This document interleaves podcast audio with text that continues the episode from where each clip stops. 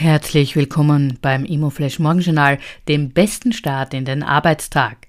Am Mikrofon begrüßt Sie Elisabeth Fürst. Heute ist Donnerstag, der 15. Februar und das sind die Schlagzeilen. Klimaaktivgold für das Artmann. Das einstige Militärverpflegungsgebäude in der oberen Donaustraße 19 steht kurz vor der Fertigstellung der 75 Apartments. Das Projekt des Projektentwicklers Kubus Architects and Developers wurde jetzt mit Klimaaktiv Gold ausgezeichnet. Heizung und Kühlung erfolgen über eine Wasserwärmepumpe, die sich den Donaukanal zunutze macht und neben der Geothermie wird über die hauseigene Photovoltaikanlage Strom erzeugt. Quantum steigert auf 12 Milliarden.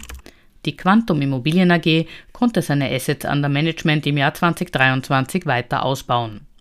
Das verwaltete Immobilienvermögen stieg von 11,3 auf 12 Milliarden Euro. Wohnen und Büro bleiben die stärksten Assetklassen. Die spannendste Meldung heute. Avison Young expandiert nach Kroatien. Das internationale Immobilienberatungsunternehmen Avison Young expandiert nach Kroatien. Das neue Büro wird in Zagreb eröffnet. Das Managementteam, bestehend aus Klara Matic, Filip Dumbovic und Marco Vaga, steigt auf Partnerebene bei Avison Young ein. Matic wird die Rolle der Managing Direktorin und die Leitung des Standorts übernehmen. Das waren die wichtigsten Informationen zum Tagesbeginn.